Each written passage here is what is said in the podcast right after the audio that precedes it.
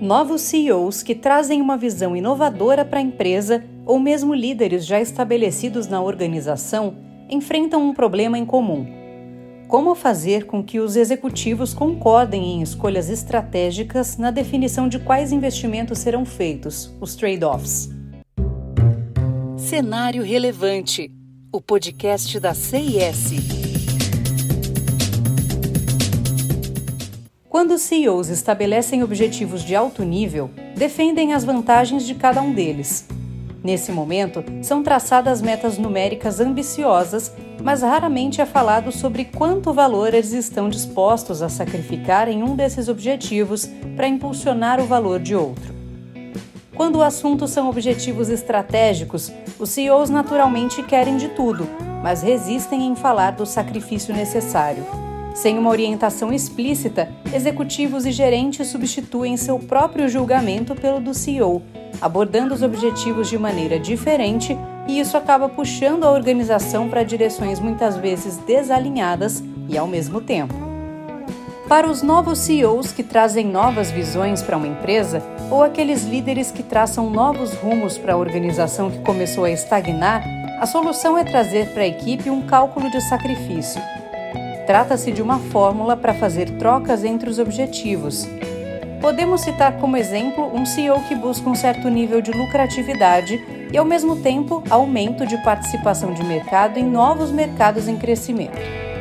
Essa atitude pode deixar claro que ele está disposto a sacrificar 10% dos lucros nos próximos três anos para que as vendas aumentem em 15% dentro de um determinado mercado em crescimento.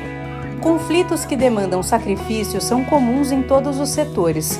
Contudo, tornar o grau de sacrifício algo explícito para que todos saibam os objetivos conflitantes e etc., os CEOs podem reformular a tomada de decisões e fornecer as ferramentas que os executivos precisam para tomar decisões alinhadas à sua visão.